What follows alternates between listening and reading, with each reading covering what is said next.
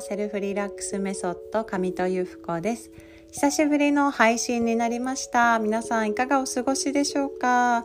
今日はねあの北部九州の方で、えー、水害被害が、ね、出ていてちょっと心配して心を痛めております。私もね数年前まで、えー、大分県の日田市に住んでいましたので本当にね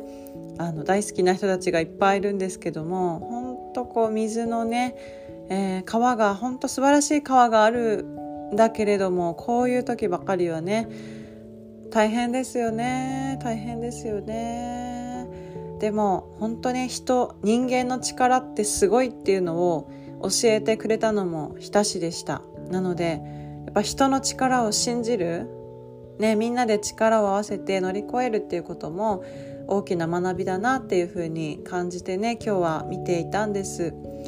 で私今日は何をお伝えしようかなっていうふうに思ったんですけれども今ですね私正直言ってあのまあいろいろとですねやることはあるしとかこう思うように言ってないことも多々あるんですけれどもでも今私が感じていることをねお伝えさせていただきたいなって思っていて、まあ、これはある意味自分に言い聞かせていることでもあるんですけれど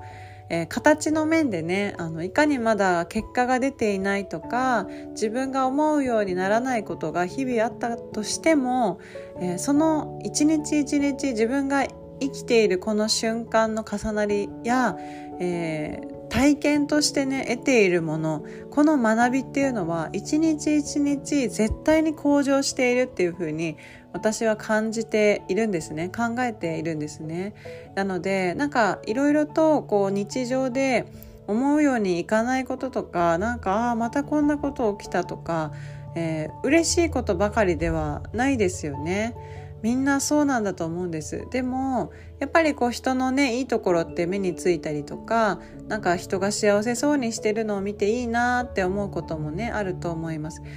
うん、なんだけど今この自分が一日一日を過ごせてるっていうことそして今この瞬間に本当に命があって、えー、体が動くとかですね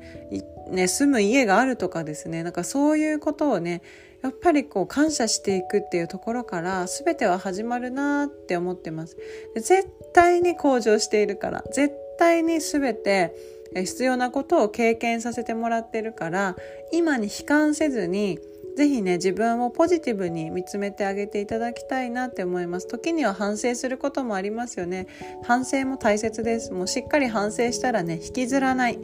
引きずらないで次に行く。次の行動をする。ね、なんか体動かしてたらどあの自然とね次に行きますから、まあ、そういった時はねかえって体を動かすのが大切かもしれませんね。外に出るとか人に会うとかね、まあ、そういう風にしながらね是非自分を開いていっていただきたいなっていう風に思います。自分を開く。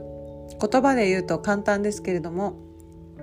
ね自分が苦手なことをちょっとやってみるとか苦手な人に挨拶してみるとかまあ、自分が好きなことだけではなくてちょっとなんか今までは嫌だなって思ってたことにどうやったら取り組めるだろうっていうねその扉を見つけていくのも自分を開くことだっていうふうに私は考えております、えー、私もまだまだ試行錯誤中です。ぜひ皆さんと一緒にね、えー、この毎日一日たりと同じ日はありません。今会えてる人も、えー、当たり前ではありません。そんな一日一日をね、えー、共に楽しんでいけたらなって思います。また、えー、今週そうですね。月曜日今日瞑想なかったので明日瞑想の音声を取りますね。はい。